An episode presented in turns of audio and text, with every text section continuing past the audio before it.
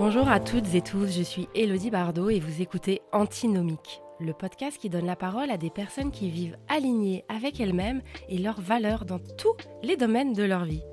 Merci de votre fidélité et d'être de plus en plus nombreux à nous écouter. Chaque épisode est l'occasion de se créer une parenthèse dans son quotidien, grâce à ces hommes et ces femmes qui nous partagent leur expérience et ont chacun des grandes leçons de vie à nous apporter. Vous découvrirez la complémentarité et l'antinomie de leur yin et yang.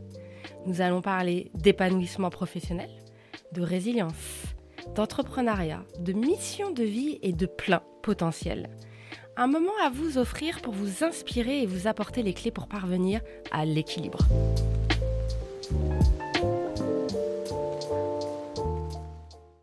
Bonjour à tous. Dans le monde passionné de l'histoire de l'art et de la communication publicitaire, Cyril Marie s'est démarqué en créant sa propre voix. Le salariat n'a pas voulu de lui. En 1996, à l'âge de 22 ans, il a fondé l'une des premières agences web en Haute-Savoie, devenant ainsi un véritable pionnier.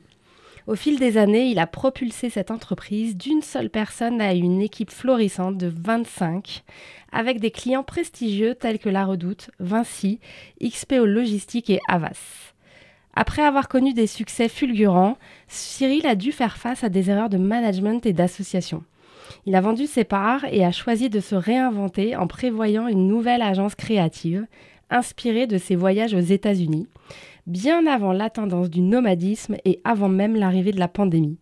Aujourd'hui, son entreprise est une ode à la liberté, où les idées peuvent s'épanouir et où la créativité est libérée de toute contrainte. Avec son talent remarquable et sa passion contagieuse, Cyril donne vie à des concepts uniques, repoussant les limites de l'imagination. Bonjour Cyril. Bonjour Elodie. Est-ce que tu veux bien, s'il te plaît, te présenter? Donc, qui est Cyril? Alors, qui est Cyril?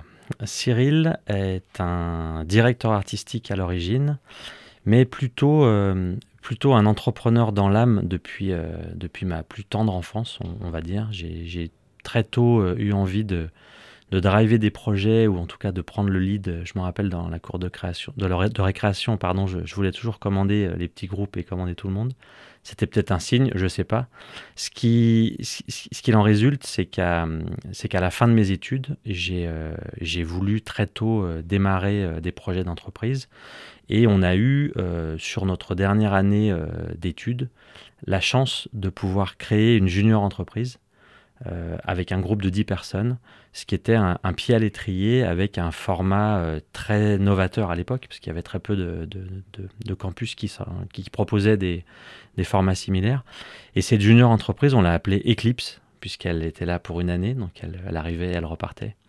Et c'était le début euh, bah, de la collaboration, d'essayer de construire un projet à plusieurs. Et puis ça m'a tout de suite plu et je me suis dit, ben, il y a des, il y a des places à prendre dans le multimédia, puisque ça s'appelait le multimédia à l'époque. Euh, et on a tout de suite, euh, en tout cas toutes les personnes de cette, euh, de cette époque, très tôt, on a eu envie de, de monter des projets entrepreneuriaux. Donc je dirais que je suis plus un entrepreneur dans l'âme, parce que c'est comme ça que je vois le monde professionnel, par l'entrepreneuriat. J'arrive pas à le voir par d'autres portes. J'ai bien essayé, comme tu disais tout à l'heure mais, le salariat n'a pas voulu de moi, donc euh, ça a été, compliqué. C'est-à-dire que le, mon premier patron, euh, qui a fait toutes les erreurs de management euh, qui m'ont permis de comprendre ce qu'il fallait pas faire, si tu veux, lui a très tôt tendu, on va dire, des, perches qui n'en étaient pas, c'est-à-dire à, essayer de me permettre d'aller creuser sur des thématiques comme le, web à l'époque, qui était, qui était nouveau. On parle de ça, c'était en 97, 96, 97, à la naissance du digital comme on le connaît, euh, connaît aujourd'hui, bien avant tous les, tous les GAFAM et tous les réseaux sociaux qui n'existaient même pas. Euh, et donc c'était me laisser partir dans des directions pour essayer de chercher ce qui pouvait, euh, ce qui pouvait lui rapporter de l'argent. Et au moment où on a commencé à creuser un peu le web, euh, je lui ai proposé de m'associer, puisque bien évidemment j'avais euh, compris que ma voix n'était pas dans le salariat, mais plutôt dans l'association. Et là c'est assez drôle, parce que j'ai une anecdote qui est liée à ma mère, c'est qu'à cette époque-là, ma mère était très fière que, je signe un CDI, c'était incroyable. Et, euh, et, quand je lui ai dit que je démissionnais un an plus tard, je crois, ou c'était huit mois plus tard. Elle a pété un câble et elle était en panique. Et en fait, euh, j'ai vu tout dans, ses yeux, j'ai vu toute la peur, tu vois, de, du risque. Et puis, euh, et puis, qu'est-ce que le risque En fait, en tout cas pour elle, euh, c'est pas quelque chose qu'elle avait peut-être bien perçu dans mon métier. Elle, elle a pris beaucoup de risques aussi dans son job.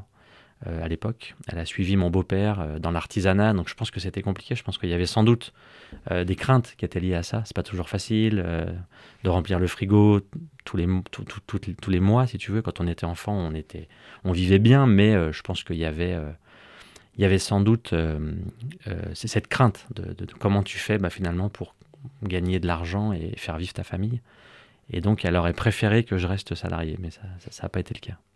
Justement, par, par, rapport à tes parents, parce que euh, à 22 ans, te lancer dans l'entrepreneuriat, c'est quand même pas commun.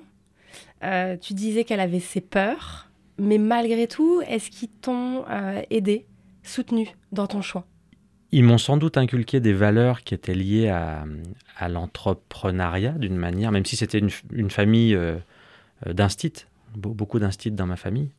Euh, par contre, mon beau-père étant euh, artisan, donc à son compte, et mon père étant plutôt, lui, dans des formats d'associations, de, notamment dans le domaine du ski, école de ski, création d'école de ski. Donc c'était plutôt une forme d'entrepreneuriat un peu différent.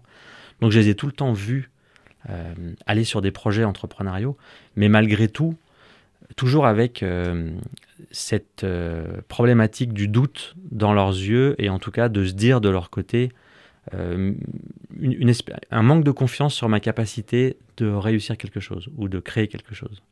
Et donc, je dirais pas qu'ils m'ont aidé ou qu'ils ils m'ont inculqué des valeurs, bien évidemment, des valeurs de respect, des valeurs de, de, travail, du travail. Ça a toujours été un élément important. Euh, et tant mieux, je, les remercie pour ça. Mais je pense qu'à à des moments de ta vie, quand tu as une conviction instinctive, personnelle, tu sais que c'est là qu'il faut aller. Et en plus, le web était émergent, comme je te disais. Donc on, avait vraiment tous envie d'y aller et il fallait y aller. C'était là qu'il y avait des places à prendre, en tout cas des, des projets à, à, lancer. Euh, à cette époque-là, mes parents se sont pas posé la question du potentiel de marché parce qu'ils ne le connaissaient pas. Ils ont plutôt euh, conclu assez hâtivement que l'entrepreneuriat n'était pas pour moi, que je ne réussirais pas. Et donc, ça a été compliqué parce que, tu sais, c'est un peu la métaphore du gars qui grimpe un mur euh, en escalade. Euh, et, là, donc, généralement, tu aimes bien être assuré, tu vois, avoir une corde. Tu te dis, bon, bah, si je me casse la gueule, j'ai quelqu'un qui m'assure et je vais, je, vais, pas me faire mal. Et bien là, c'était un peu l'inverse, c'est-à-dire, euh, tu grimpes ton, ta voie en escalade sans assurance et sans que personne te, soutienne. Donc tu dois, tu, n'as qu'un seul choix, c'est de réussir. Et donc ça a tout le temps été un driver de se dire, euh, il faut pas que je me plante tout le temps. Et c'est compliqué parce que ça te pourrit la vie aussi. Et à un moment donné, le fait d'avoir des doutes dans, leur, euh, dans leurs yeux et dans leurs remarques et, leur, et, leurs suggestions, en tout cas de carrière, c'est à la fois un énorme booster c'est-à-dire que la, résilience apparaît à ce moment-là et tu te dis je vais, je vais tout faire pour que ça marche parce que de toute façon euh, je veux leur prouver, tu vois, donc tu veux prouver aux gens que tu vas y arriver. Et en même temps c'est une énorme connerie.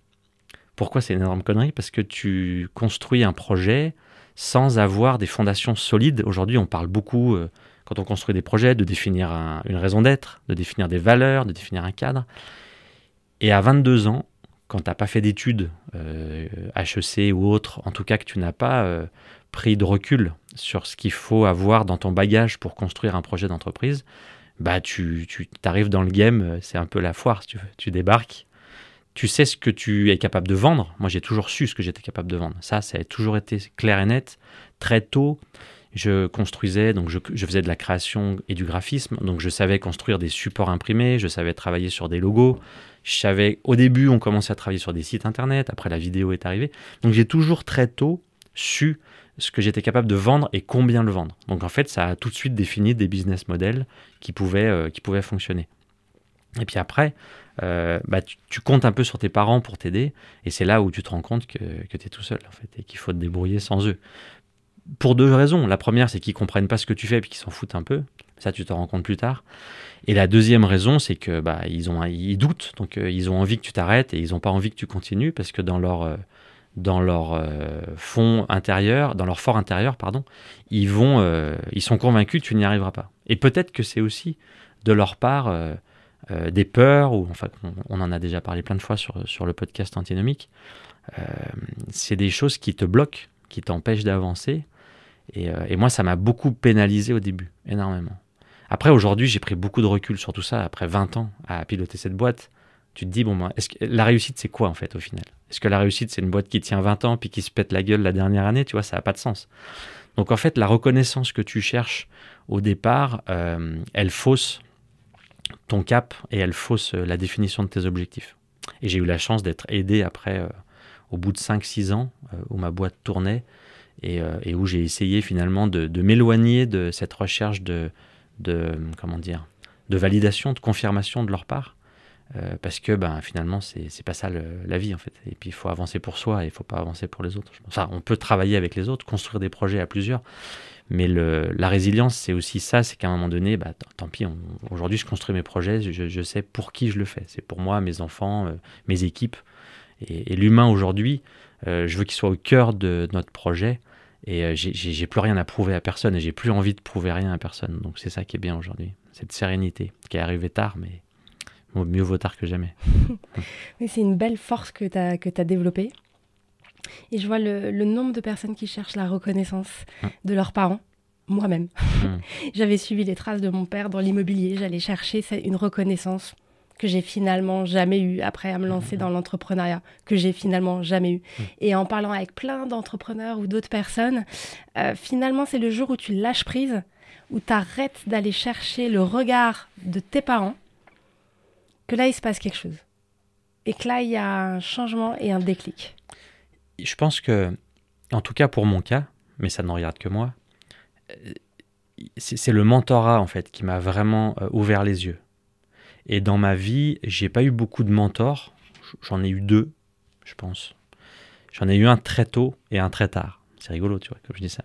Donc j'en ai eu un très tôt puisque à la deuxième année d'existence de mon entreprise, j'avais un associé un peu filou qui était parti avec la caisse, et son frère aîné, qui travaillait à Paris, euh, qui a été euh, un des créateurs de Ogilvy. Tu connais Ogilvy, l'agence de pub américaine? Non. C'est une des premières ah, agences de pub américaines. Enfin, C'était des, précurseurs dans le marketing et la communication, donc Ogilvy. Et lui a implanté Ogilvy à Paris, donc il dirigeait la, filiale française. Donc c'est juste un gars qui était incroyable, Gilbert Ada, qui, est, décédé depuis. Et, euh, et, ce gars, il m'a aidé, tu peux pas savoir à quel point, à prendre du recul justement et à cadrer des projets et à arrêter d'aller chercher cette reconnaissance. Et c'était le frère de, de, mon associé qui était un peu filou et qui s'était barré avec la caisse. Mais donc c'était drôle parce qu'il y avait vraiment le, euh, le, contraste entre les deux. Et ce gars m'a vraiment euh, appris énormément de choses. C'était un ancien typographe, donc il m'a beaucoup appris aussi. Il a, il a, continué à m'enseigner euh, tout ce que j'ai, tout ce que je peux aujourd'hui transmettre. Et, et surtout, il m'a permis de comprendre euh, comment on pilotait une entreprise. Et donc, à 23 ans, je m'occupais de fabriquer toute la créa des arrières de bus des cars londoniens à Paris, puisque lui avait inventé la régie publicitaire des cars rouges. Donc, tous les arrières de bus que tu vois sur les Champs-Élysées, et ben, c'était tout fabriqué à Crangevrier dans une cave sur mon ordi de l'époque. Et donc, je fabriquais ces, supports de communication. Je les envoyais par la poste, parce qu'il n'y avait pas Internet. Donc, j'ai envoyé des CD par la poste et c'était produit après sur Paris euh, dans des ateliers de, production visuelle.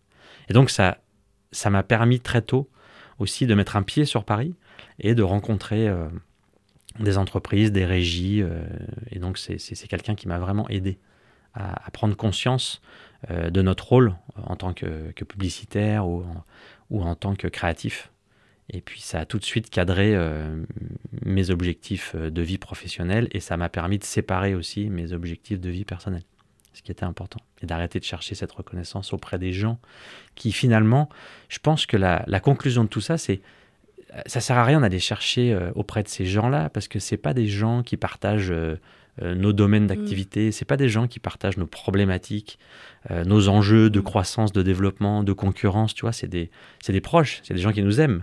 Et en plus, c'est pas des gens objectifs. Comme ils nous aiment, ils vont jamais nous dire euh, la vérité, tu vois. Alors, il y a quelques fois, mais en tout cas, ils vont essayer maladroitement de, de, de, nous épauler ou de nous accompagner.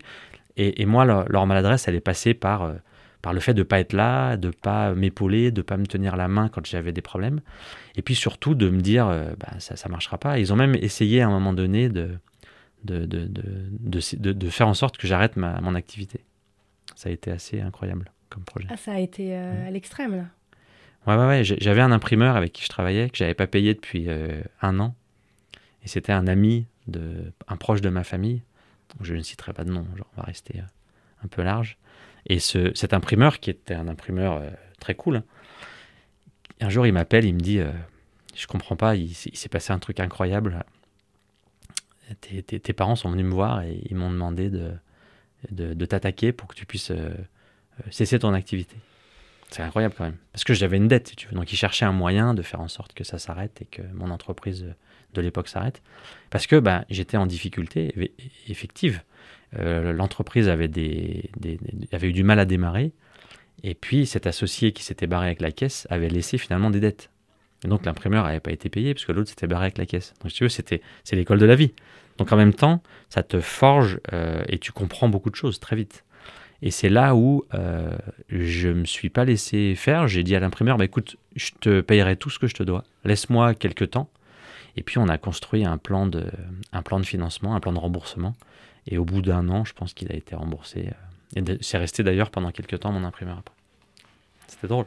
C'est incroyable à quel point ils ont eu peur et ils voulaient te protéger.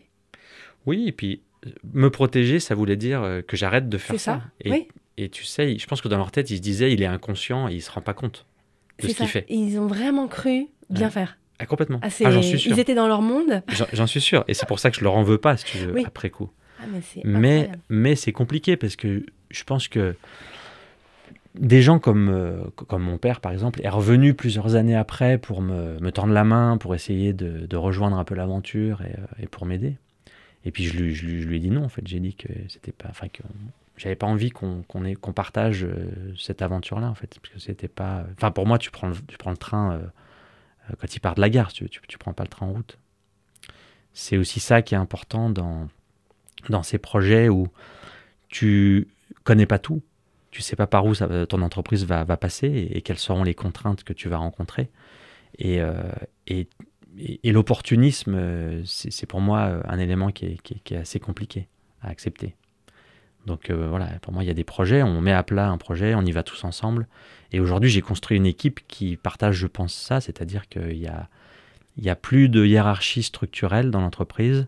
Euh, n'importe quel profil qui rejoint, euh, rejoint l'aventure, parce que j'aime pas dire l'entreprise, pour moi, c'est une aventure qu'on partage, peut prendre le lead à un niveau que tu peux même pas imaginer. Tu vois, Margot, elle a pris le lead sur des projets internationaux, sur des marques énormes comme SNR, NTN, SNR et c'est elle qui pilote les projets euh, toute seule. Moi, je suis là de loin. Alors le client, il m'a appelé quand même pour me demander si c'était euh, cohérent, si ça allait marcher. Mais je lui ai dit, je lui ai dit, écoute, on verra. Si ça, si ça coince, euh, on viendra mettre de l'énergie pour, pour aider Margot et pour faire en sorte que ça fonctionne. Donc c'est un état d'esprit. C'est-à-dire que au, départ, ces peurs, ces craintes, euh, ces interrogations, elles sont liées à des formats. On a, a, été formaté pendant des années sur des formats de structure, sur des types de hiérarchie, sur des années d'attente pour gravir certains échelons, certaines étapes. Et pourquoi? Et pourquoi on n'inverserait pas tout? Et pourquoi on démolirait pas tout ça? Et pourquoi on dirait pas, ben non, il y a, des choses à faire à, à, des moments précis. Et il faut choisir la meilleure personne qui est capable de t'aider. Euh, euh, sur un projet à un instant T. Et si c'est un, junior qui vient d'arriver parce qu'il a les capacités, les compétences, il bah, faut foncer. faut le pousser, il faut le booster pour qu'il euh, qu'il s'épanouisse et qu'il porte ce projet-là euh, avec le reste de l'équipe, mais en tout cas qui, prenne le lead. Et c'est comme ça qu'on a pivoté un peu sur ces nouveaux formats. Voilà. Donc ça a pris, ça a pris beaucoup d'années à, comprendre tout ça et puis à se permettre de le faire parce que tu peux pas le faire non plus systématiquement. Mais ça m'a coûté, euh, ça m'a coûté 20 ans euh, de mon projet d'avant, ça m'a coûté mon entreprise, ça m'a coûté mon ancienne équipe euh, qui me détestait à la fin. Donc je suis parti parce que cette équipe me détestait tellement que je pouvais pas rester dans un endroit où je me battais tous les jours à l'interne et à l'externe. Moi, je pense que je me suis toujours j'ai toujours eu une image euh, dans le business du guerrier qui doit aller se battre. Et moi, je me suis toujours vu comme ça, si tu veux, ce qui est un peu débile des fois. Mais euh, pour moi, je suis, euh, je vais jamais lâcher. C'est-à-dire que je vais tout faire pour essayer de trouver une solution, trouver un client, signer un mandat. Alors des fois on perd, hein. on perd. Donc euh, après maintenant tu, tu, tu acceptes la défaite d'une autre manière, mais je me suis toujours battu, battu pour aller chercher les dossiers, pour essayer d'être pris, pour essayer d'être reconnu, pour que les projets arrivent à leur terme, pour qu'on puisse livrer correctement.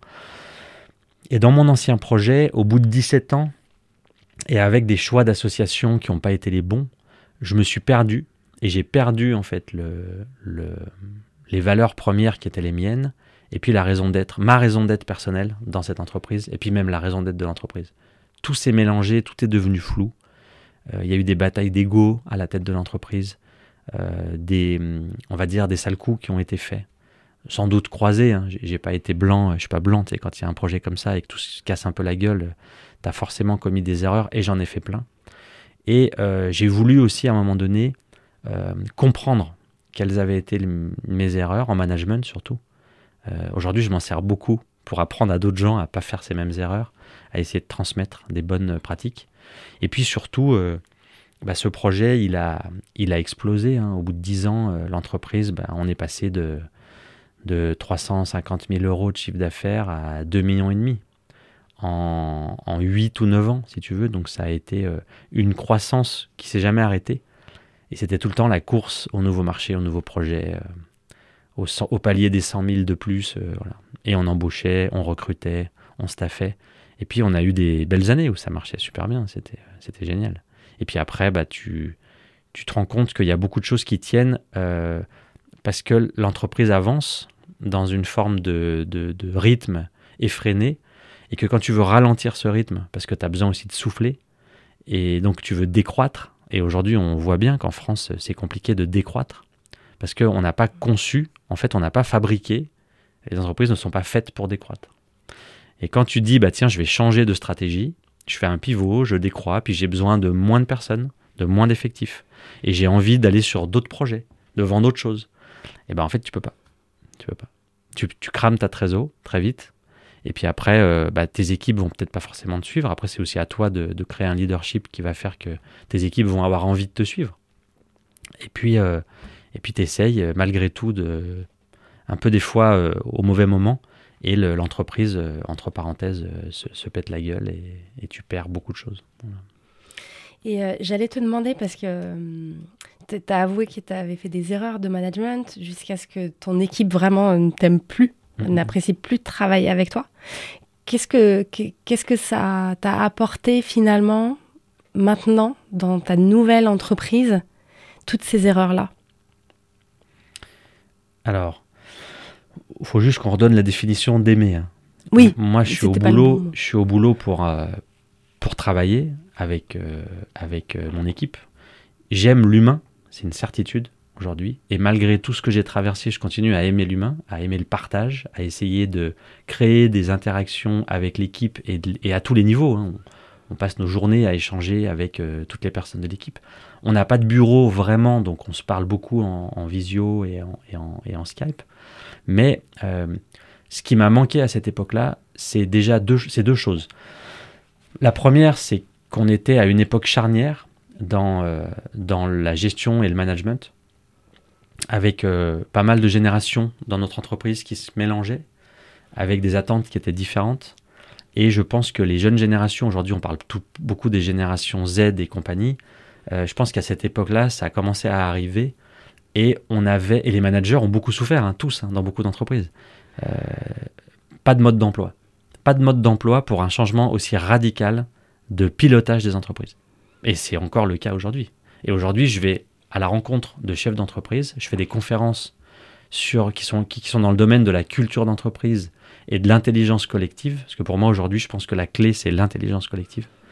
Et, et j'y rencontre plein de chefs d'entreprise qui viennent chercher des conseils justement sur comment on pivote, comment on réadapte l'outil sans tout perdre, comme j'ai pu le faire. Parce que moi, j'ai, peut-être braqué le volant un peu vite, tu veux.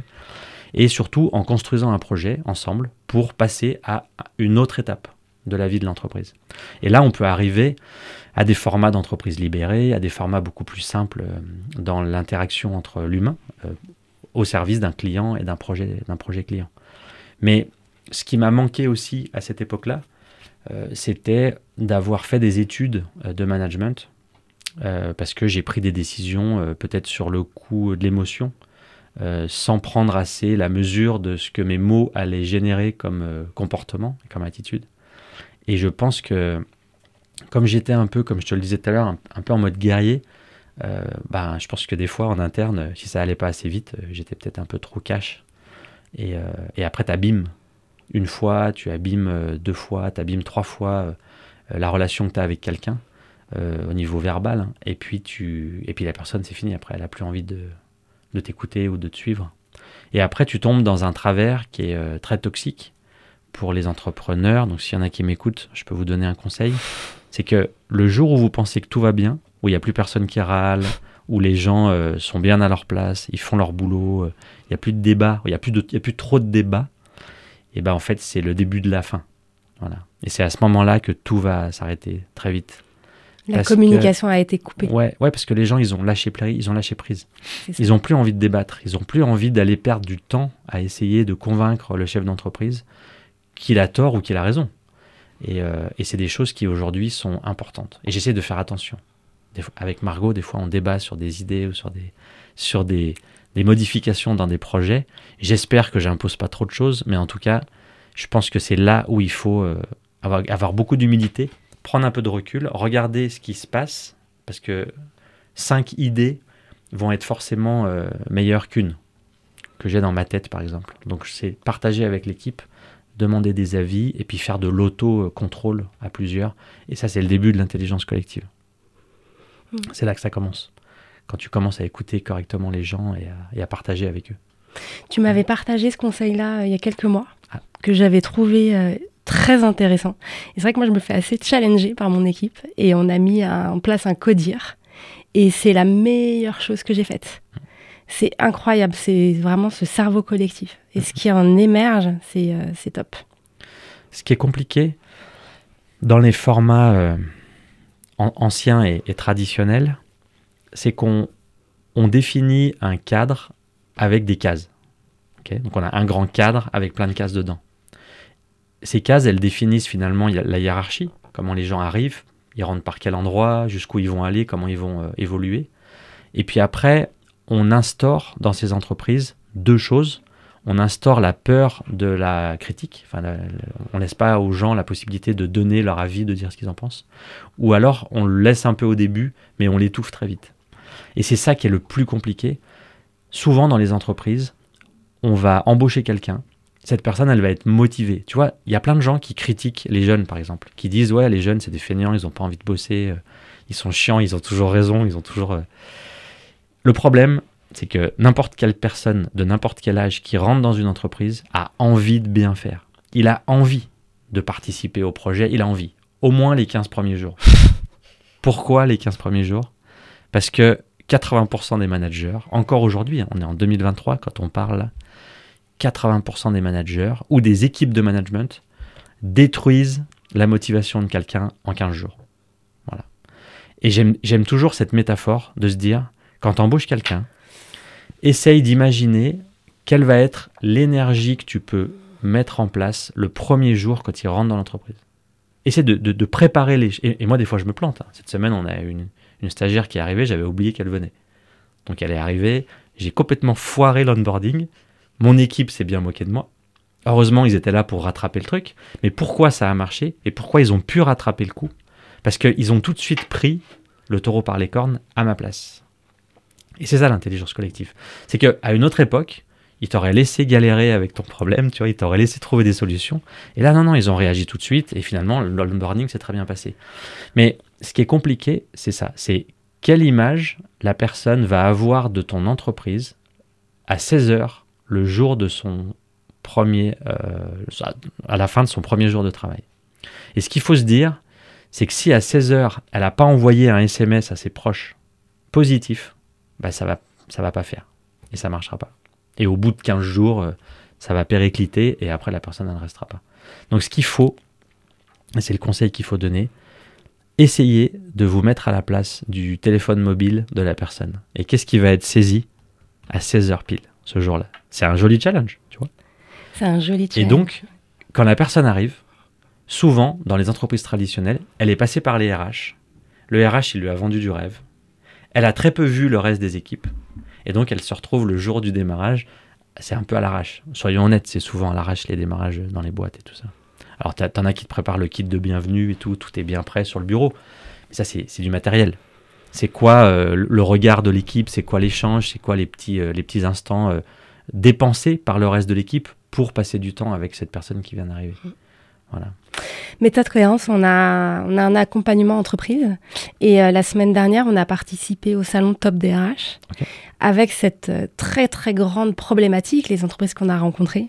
C'est un, comment attirer les talents parce qu'il y a une guerre actuelle. Et deux, vraiment, il y a un gros sujet, c'est comment fidéliser euh, ses salariés. Et notamment avec euh, Robert de Haro, qui fait partie de mon équipe, on anime une conférence. Et sur le sujet, lui, il parle beaucoup de, ces générations, de leur langage, de leurs attentes, ce que tu disais. Et moi, je, je parle beaucoup aussi de la marque employeur. Et c'est quelque chose, c'est exactement qui te rejoint quand on parle de raison d'être. Quelle est la raison d'être de l'entreprise? Et j'embarque les gens qui arrivent dans mon bateau. Hmm. Et on va aller dans la même direction. Et l'intelligence collective, bah, on va vous faire participer. Moi, je, mets quand même une petite parenthèse sur la marque employeur. Euh, venant de la, communication, du marketing, aujourd'hui, je vois très bien ce qui manque au, RH. Il manque, euh, il manque du marketing RH, mais intelligent et authentique. Complètement. Et le gros problème des entreprises, c'est qu'elles sont allées très vite vers la marque employeur sans euh, réfléchir à la manière de le proposer aux équipes, au staff. Et donc on se retrouve avec des marques employeurs qui sont partagées par personne. C'est juste un drapeau, un nouveau drapeau, c'est une nouvelle raison d'être qui a été posée sur l'entreprise, mais en interne, il y a peu de gens qui ont participé à son élaboration. Et la clé, la clé c'est ça. La clé c'est partager avec l'équipe et même carrément laisser à l'équipe la mission euh, de construire la marque employeur. Et moi je pense qu'une entreprise aujourd'hui en 2023 qui veut correctement construire sa culture d'entreprise, elle doit abandonner euh, la volonté de le faire elle-même, donc le codir, hein, je parle de la direction générale, et la direction générale, elle doit donner cette mission à son équipe. Et son équipe, avec la direction à l'extérieur au début, doit construire cette euh, raison d'être euh, et cette intelligence collective et construire cette marque employeur qui va être finalement, qui va émaner de, de, de l'intérieur.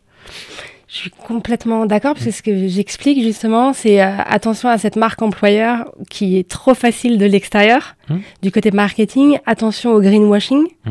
puisque là, les consommateurs sont pas dupes. Mmh. Malheureusement, il y en a qui jouent trop sur ça, donc tout est remis en question. Effectivement, nous, dans notre accompagnement, on crée des cellules internes avec plusieurs salariés pour travailler sur ça, mais il faut que ce soit de l'authenticité. Et une raison d'être, elle se trouve pas en cinq minutes sur un papier c'est beaucoup, beaucoup, beaucoup d'introspection. C'est ça. Et souvent, la raison d'être, elle existe. Elle vient de l'intérieur. Elle fait partie des rituels. On la voit pas forcément tout de suite. Complètement. Et c'est ces éléments-là qu'il faut amplifier. Oui. Aller les chercher. Et tu vois, nous, un truc tout bête, chez Inspire Studio, on a créé. Alors, le, format Inspire Studio est très particulier. Il a été créé euh, dans un vol d'avion pendant 12 heures. Et il a été euh, un salut. C'est-à-dire que pour passer d'un projet à un autre, il faut, euh, il faut euh, avoir euh, une, prochaine étape, un nouveau cap. En tout cas, je pense.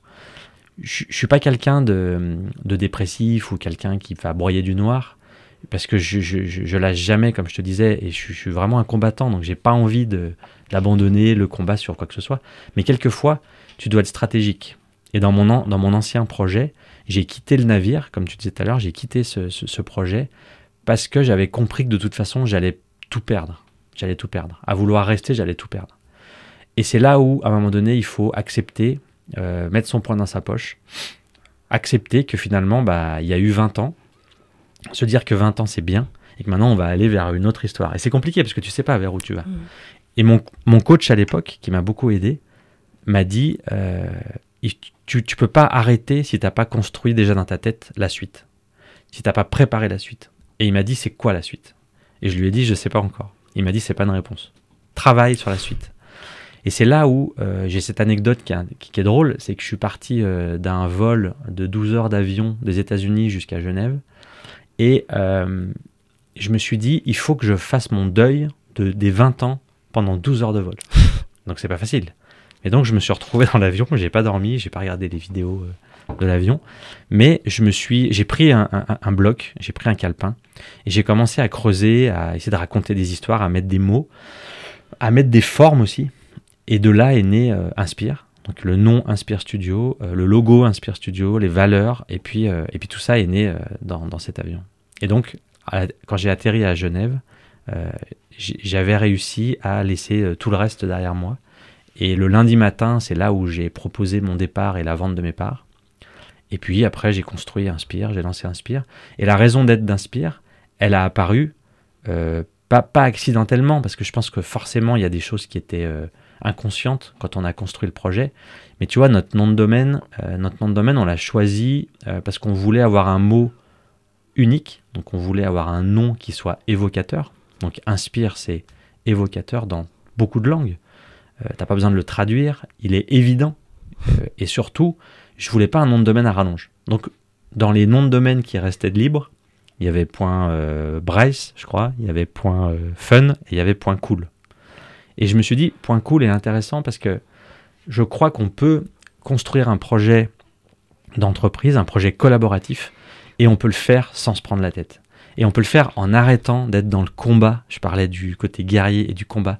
Et à un moment donné, on va poser son épée, on va poser son bouclier, et puis on va essayer de collaborer autrement. Parce que c'est pareil, pendant 20 ans, quand tu drives un projet à bout de nerfs et avec des contraintes, bah, tu t'uses. Et je pense qu'aujourd'hui, mon dos, il lâche euh, souvent. Parce que c'est tout ça qui, euh, quand l'expression en avoir plein le dos, tu vois, ça vient de là. Et euh, je pense vraiment que ça m'a usé de toujours être dans la guerre, en fait. Il faut arrêter de faire la guerre, je pense, à un moment donné. Faut passer à autre chose. Et donc, c'est là où le cool, le point cool, est devenu une évidence. Et un jour, on a essayé de mettre à plat raison d'être, euh, culture d'entreprise, et c'était évident. C'est que quand on regardait notre nom accroché euh, euh, sur notre PowerPoint, c'était marqué Inspire en gros. Donc ça, c'est notre raison d'être. On est là pour inspirer. Et point cool, c'est notre culture d'entreprise. Et ça a fait l'unanimité de, l'équipe. Et puis c'était évident, enfin, c'était une évidence. Et donc on a continué et on a construit la suite de l'aventure avec des nouveaux arrivants. On n'a pas de problème de recrutement chez Inspire. Les gens arrivent euh, et des fois on se trompe dans les recrutements et ils restent quand même. On, a, un format de recrutement qui est très particulier. C'est pas moi qui recrute, c'est l'équipe qui recrute. Donc moi je fais en sorte de, de, de, croiser des portfolios, de rencontrer des nouvelles personnes dans les réseaux divers et variés. Et puis, euh, quelquefois, il y a euh, un déclic, il y a une personne qui, va m'attirer, et je vais tout de suite demander à, l'équipe d'Inspire, donc on est sept personnes chez Inspire, et je vais leur demander de téléphoner à cette personne, d'échanger avec elle et de prendre la température, alors qu'elles ne se sont jamais vues, qu'elles n'ont jamais parlé. Et donc, c'est ce qu'on a fait avec, euh, avec Margot. Je prends l'exemple de Margot, qui est, rigolote, parce qu'elle c'est celle qui monte les podcasts. Elle est obligée de s'écouter, c'est de dire on va recruter Margot, ok. Et puis donc j'envoie euh, toute l'équipe sur le projet pour euh, appeler Margot. Donc tout le monde appelle Margot pendant 10 minutes, 15 minutes pour parler. Donc là c'est cool parce que tout le monde se parle. Moi j'interviens à la fin. Et puis ce que je dis aussi c'est que si 7 personnes de ton équipe sont pas convaincues, et s'il y en a même deux qui sont pas convaincus sur les 7, est-ce que tu vas prendre la est-ce que tu vas embaucher la personne? Il faudrait peut-être mieux pas. Tu vois, il faut peut-être mieux pas, même si elle est brillante, même si elle est, elle est talentueuse, parce que tu vas mélanger deux choses. Tu vas mélanger le savoir-faire et le savoir-être. Et tu vas inverser ces deux trucs-là. Et si tu inverses le savoir-faire et le savoir-être, c'est catastrophique. Et c'est l'erreur que j'ai faite dans mon ancienne entreprise, en recrutant des gens qui étaient très bons, mais qui étaient très cons. Et donc qui ont saccagé euh, la culture d'entreprise. Et donc, à partir de là, tu dis à l'équipe, vous téléphonez à Margot, donc tout le monde appelle Margot. Super, ça se passe bien et tout. Je demande à toute l'équipe le lundi, qu'est-ce que vous avez pensé de Margot? Ouais, c'est cool et tout, ça c'est bien, machin, elle a parlé de ça, elle a dit ça, machin. Ok, donc il me donne le feu vert pour faire l'entretien. Et c'est là que l'entretien arrive. Donc je prends rendez-vous avec Margot. Enfin non, c'est même pas moi, c'est quelqu'un de l'équipe qui me prend rendez-vous avec Margot euh, dans, un, dans un coworking. Et moi, je me dépêche d'imprimer sa page LinkedIn, tu vois, pour savoir qui elle est que j'ai pas encore regardé. Tu vois, on, m'a, tendu des perches, puis on m'a dit qu'elle était douée sur ci, sur ça. Donc je regarde et je prépare mon entretien. Et là, je me trompe de Margot Mollet. Je, je, tombe sur une homonyme, une autre Margot, qui est pas là du tout elle, en fait, qui a rien à voir, qui fait autre chose, qui a d'autres métiers, qui a d'autres compétences, tu vois, qui a un autre savoir-faire. Et c'est là où le truc dingue se passe, J'arrive à l'entretien. Margot arrive aussi. Et en fait, Margot, on lui avait demandé de faire un exercice, on lui avait dit, il faut que tu ailles voir telle société, qui était une de nos entreprises euh, sur un projet euh, parallèle, et tu vas nous monter un film publicitaire sur cette entreprise-là. C'était un test, un test de recrutement. Et elle, elle s'est gourée d'entreprise, et moi, je me suis gouré de Margot. Oh là là Et donc, on a fait un entretien improbable, tu vois. C'est des trucs improbables. C'est qu'en fait, tu parles pendant une heure et si, et ça, et qu'est-ce que tu penses de ci, qu'est-ce que tu penses de ça? Et tu discutes. Et au bout d'une heure, seulement au bout d'une heure, hein, tu te rends compte qu'en fait, c'est pas la bonne personne. Et pendant cette heure, ce qui se passe d'intéressant dans cette erreur finalement, c'est que ton, ton cerveau, il, coche des cases où tu dis, voilà, ça elle sait faire, ça elle sait faire, ça elle sait faire. Donc ça c'est acquis, tu vois. Elle écrit, elle fait ci, elle fait ça. Puis après, la Margot qui est là, en fait, elle te dit qu'elle fait d'autres choses. Donc tu te dis, bah, c'est cool. Tout ça, c'est du plus. Hmm. Tu vois. Et donc ça se rajoute. Donc tu te dis, waouh, c'est génial. Bon, après, il faut quand même pas tomber sur des chèvres, hein, mais là, c'était pas une chèvre. Hmm. Ça a bien marché. Tu vois. Et donc, on se retrouve avec euh, euh, une heure de discussion. Et là, on commence à percuter qu'on s'est planté. Et c'est drôle, parce que là, tu, tu te rends compte que c'est pas la bonne. Mais c'est quand même elle qu'on a embauchée. Incroyable. Et pourquoi la conclusion? C'est qu'en fait, aujourd'hui, on, doit recruter les gens en premier sur le savoir-être et après sur le savoir-faire. Parce que le savoir-faire s'apprend, le savoir le savoir-être, ça s'apprend pas.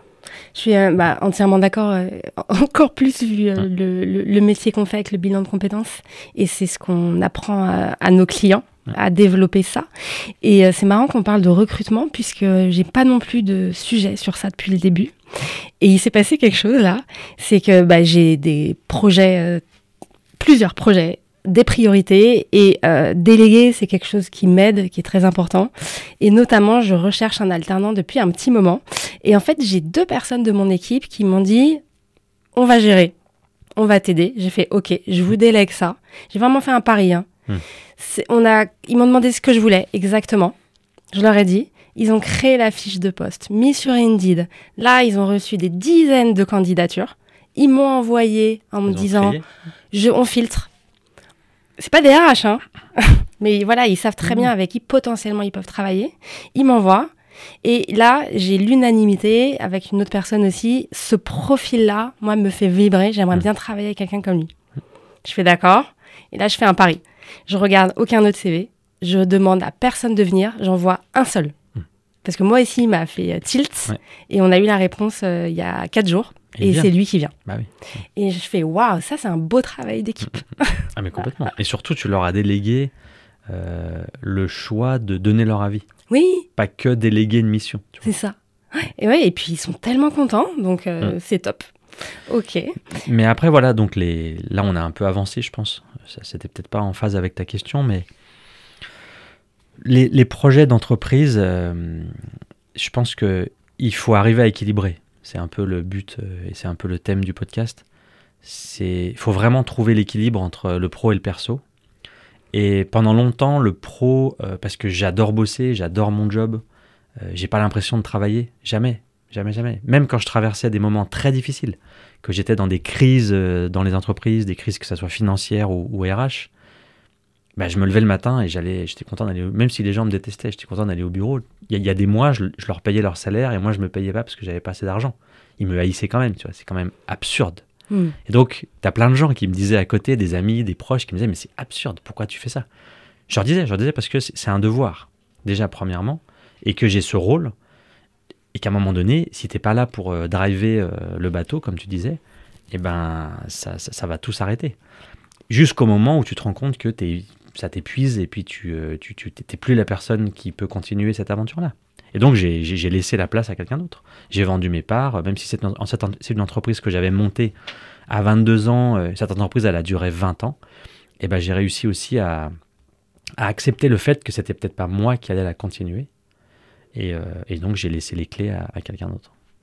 Il y a quelque chose aussi que j'ai remarqué, parce que ça fait quand même des mois qu'on se connaît, mmh. c'est les clients avec qui tu travailles les projets sur lesquels tu bosses, c'est euh, au-delà du guerrier qui veut faire entrer du chiffre et faire tourner une boîte. Je pense que c'est aussi pour ça que tu embarques autant les personnes qui bossent avec toi.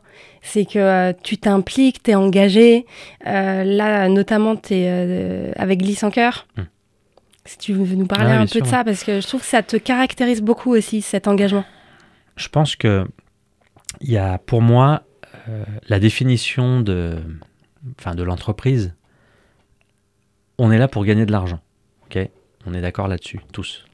On est là pour payer nos salaires, donc pour faire en sorte que l'équipe puisse euh, gagner sa vie, en se faisant plaisir et s'épanouisse dans son travail.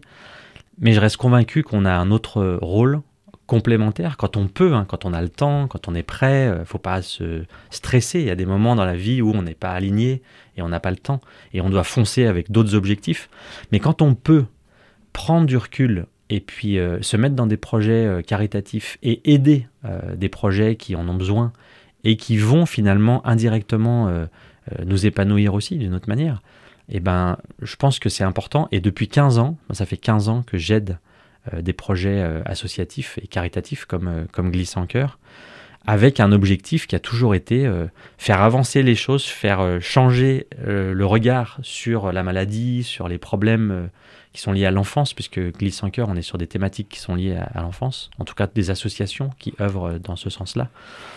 Et euh, c'est des projets qui ne peuvent pas exister s'il n'y a pas à un moment donné des chefs d'entreprise, des gens qui ont la capacité de le faire, financièrement aussi, parce que leur boîte tourne, parce qu'elles peuvent se libérer un peu de temps. Et ben, c'est des projets qui vont euh, fonctionner qu'à la condition qu'il y a des gens comme nous qui prenions du temps et, euh, et puis de l'envie aussi et du cœur pour, euh, pour accompagner.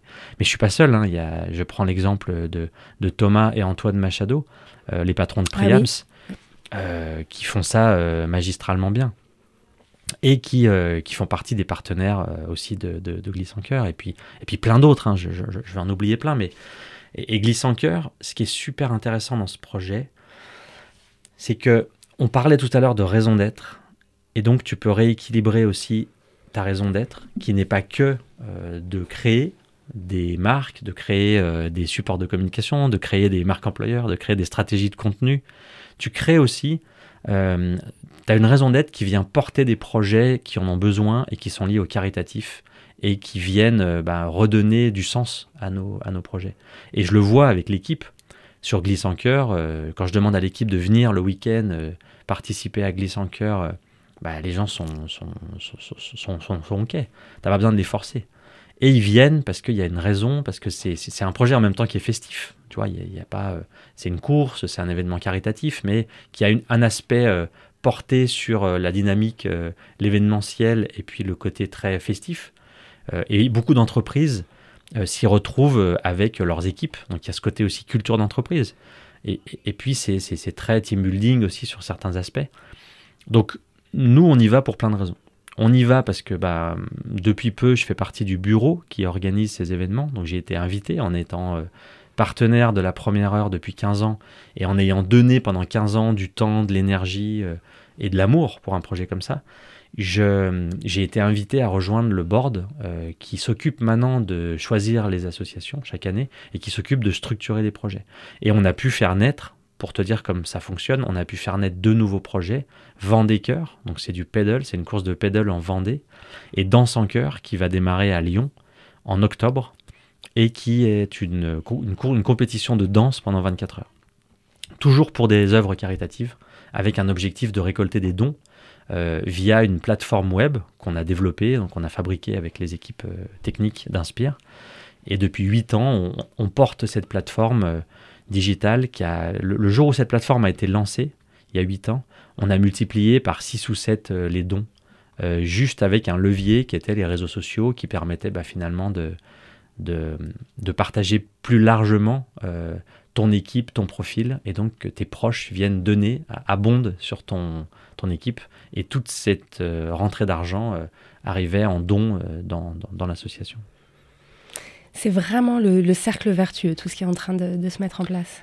Oui, oui. Après, je pense qu'il faut, euh, il faut avoir une certaine, euh, faut, avoir traversé des, des tempêtes. Il faut avoir à un moment donné euh, reconnu que, à, mon âge, je, j'ai pas envie de, révolutionner le monde de la pub et le monde de la com. Il y a des gens qui le font mieux que moi et, qui sont bien plus brillants et- et meilleurs que moi. Je suis convaincu que je peux continuer à créer des choses qui marchent, qui sont euh, esthétiques et qui fonctionnent, pas tout seul, euh, parce que c'est mon équipe qui, qui partage ça avec moi. que ce soit au niveau créa, que ce soit au niveau rédaction, au niveau concept créa. Et puis il y a des projets qu'on gagne et des projets qu'on perd, et c'est le jeu. Mais aujourd'hui, ce que je sais, c'est que je suis relativement bon dans le sourcing des talents et dans la capacité à les faire grandir, à faire en sorte qu'ils s'épanouissent dans notre projet, qui est un peu comme un petit laboratoire RH, tu vois. Et puis, euh, et puis, euh, et puis à les laisser partir, parce que le plus important, c'est pas de, de, tout faire pour garder les gens et d'être déçu quand ils s'en vont. Euh, au début de ma carrière, je travaillais beaucoup avec l'école des Gobelins, et je recrutais des fois deux apprentis par an. Pendant dix ans, j'ai recruté des Gobelins sur mon ancienne entreprise. Et j'étais, j'étais vraiment énervé et fâché quand les personnes partaient travailler en Suisse. Donc si tu veux, nous on les recrutait, elles faisaient deux ans chez nous en apprentissage, et à peine elles avaient leur diplôme, elles restaient chez nous six mois, et après elles partaient en Suisse, pour aller chercher euh, des salaires qui étaient six fois euh, plus importants. Et donc c'était, euh, on avait les boules si tu veux. Et puis j'ai mis longtemps à comprendre que le plus important finalement, c'était, c'était pas qu'elles partent.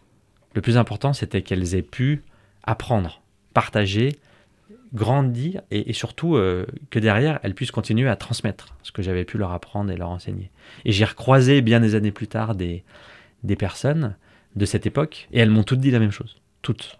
Elles m'ont dit en fait, on a tous regretté, sans l'avouer à personne, d'avoir quitté l'entreprise parce qu'on allait chercher de l'argent hmm. et finalement, ça nous a pas épanouis. Et c'est incroyable parce que elles ont toutes dit la même chose, alors que certains se connaissaient même pas, tu vois. Sur les dix ans, euh, tout le monde ne s'est pas croisé. Et, donc, je me suis dit, finalement, il, faut garder cette flamme et garder cette envie euh, de faire grandir les talents, de les trouver, de les identifier, de leur donner euh, de l'intensité. Moi, quand je recrute des gens, je leur mets le feu, tu. Je veux leur mettre le feu pour que derrière, ils se disent, je vais arriver lundi, ça va être. À part celle de lundi que j'ai loupée. Mais par contre, à partir du moment où tu leur donnes cette énergie, tout est possible. Tu peux demander à Margot hein, quand tu la croiseras. Tout est possible. Après, il faut, faut, pas être non plus euh, laxiste. Moi, je suis dur. Des fois, Margot, elle se fait engueuler euh, et je lui dis les choses. Et quand elle fait trois fois les mêmes erreurs, je lui dis faut arrêter. Il y a un truc qui va pas. Qu'est-ce qu'on peut changer pour que ça aille? Et donc, euh, après, ça s'améliore avec le temps. Après, Margot, c'est marrant parce que quand elle n'a pas de pression, elle fait des conneries. Quand elle a beaucoup de pression, elle fait zéro erreur. Et c'est incroyable, ça aussi, tu vois. Donc, il faut lui mettre la pression absolue. Écoute, je te remercie pour, euh, pour tous ces partages. Euh, tu m'en veux pas, mais je suis obligée de te dire que tu es très inspirant comme chef ah, d'entreprise. Je sais pas. Euh, le, le, jeu de mots est, est forcément euh, révélateur. pour conclure, est-ce que tu aurais un, le mot de la fin ou quelque chose à nous partager, une leçon de vie? Est-ce que tu as envie de partager quelque chose? Ouais. J'ai envie de partager un truc qui est un petit peu fil rouge dans tout ce qu'on s'est dit tout, à l'heure, qui est lié un peu à mes, enfants, tu vois, et euh, qui est lié finalement à la capacité que les parents ont, à travers leurs doutes, de démolir la confiance euh, que leurs enfants peuvent avoir en eux. Et s'il y a un truc à faire, même si on n'est pas sûr, même si on n'est pas convaincu, même si on pense que ça va pas marcher, il faut ne pas le dire. Et il faut tout faire que les enfants grandissent avec euh, cette énergie qu'ils ont au début hein, et qu'ils gardent le plus possible cette énergie euh, et cette envie d'essayer un maximum de choses et d'aller au bout de leur, euh, de rêve et de tenter quelque chose. Et de pas, comme moi je l'ai connu, être dans un schéma où on n'a pas confiance, on pense que tu n'y arriveras pas, on te l'exprime, des fois on te le dit pas, c'est encore pire, on te le fait ressentir. Et donc tu avances avec des biais qui sont faussés. C'est-à-dire que tu comprends pas des fois pourquoi tu doutes de plein de trucs, pourquoi tu vois des gars qui vont partir euh, sur des argumentaires, euh, ils, sont sereins, ils sont à l'aise, un peu euh, des argumentaires puissants, et toi, tu n'arrives pas à faire ça. Tu n'arrives pas parce que tu es bloqué, tu es bloqué parce qu'à un moment donné, tu as peur du regard d'un public, tu as peur du jugement des gens. et donc, j'ai fait en sorte avec mes enfants, en tout cas avec ma fille, de, de tout faire pour construire cette confiance en eux. Et je suis très fier de ça aujourd'hui. Donc si je peux donner un conseil, dans l'entrepreneuriat en tout cas, on ne sait pas ce que les gens vont faire demain, on ne sait pas si nos enfants vont monter des boîtes, vont être salariés, vont aller à gauche, à droite, on s'en fiche. Euh, il faut que vous allumiez une flamme, euh, et cette flamme, c'est la confiance en soi. Et une fois qu'on l'a, qu'on l'a définie, et qu'on garde le cap. Alors c'est pas facile, hein. des fois on a des, euh, on a des travers aussi qui reviennent au galop, mais il faut tout faire pour que les enfants aient cette, cette, force en eux. Et moi j'ai réussi à le faire avec, avec ma fille, je suis en train de le faire avec mon fils. C'est pas toujours simple, mais le but c'est ça. Je pense que s'il y a un conseil à donner, c'est c'est de pas euh, couper cet, cet, élan et cette énergie. Alors c'est culturel aussi, maintenant ça va, je trouve, beaucoup mieux qu'avant. Mais à, mon époque, quand j'avais 22 ans, c'était pas comme ça. C'était un peu plus, euh, un peu plus tranchant dans, la, dans la, le fait de, de, de, de croire en, en nous. C'est le fil rouge de notre bilan de compétences, c'est la confiance en soi. C'est ça. Parce que 100% des, clients qu'on accompagne euh, ont une grosse perte d'estime de soi et on travaille beaucoup, beaucoup sur ça.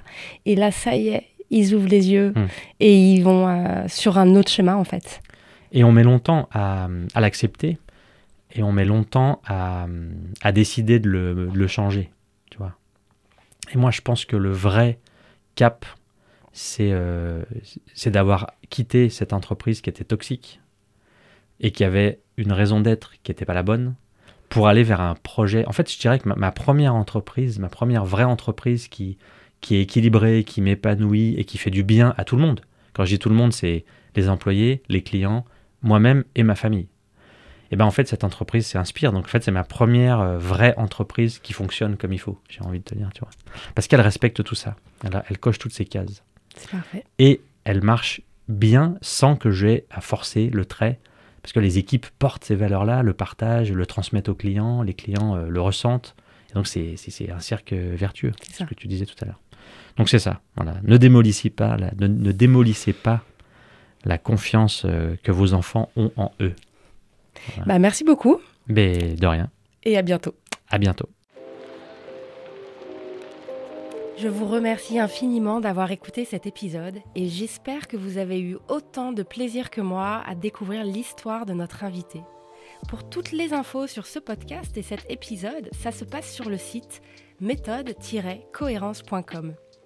Aussi, si vous souhaitez me proposer des nouveaux invités qui ont des histoires inspirantes, n'hésitez pas à le faire directement sur LinkedIn ou Instagram sur mon compte Elodie Bardot. N'hésitez surtout pas à mettre des commentaires, de partager Antinomique à vos proches, d'en parler autour de vous. C'est comme cela et grâce à vous que Antinomique durera encore très longtemps. Je vous dis à très vite pour le prochain épisode que j'ai hâte de vous partager. Mais d'ici là, je vous souhaite une très belle journée lumineuse et inspirante. Retrouvez-nous également sur toutes les plateformes habituelles des podcasts. Et un grand merci à Cyril Marie de Inspire Studio et son équipe qui coproduisent ce podcast avec moi.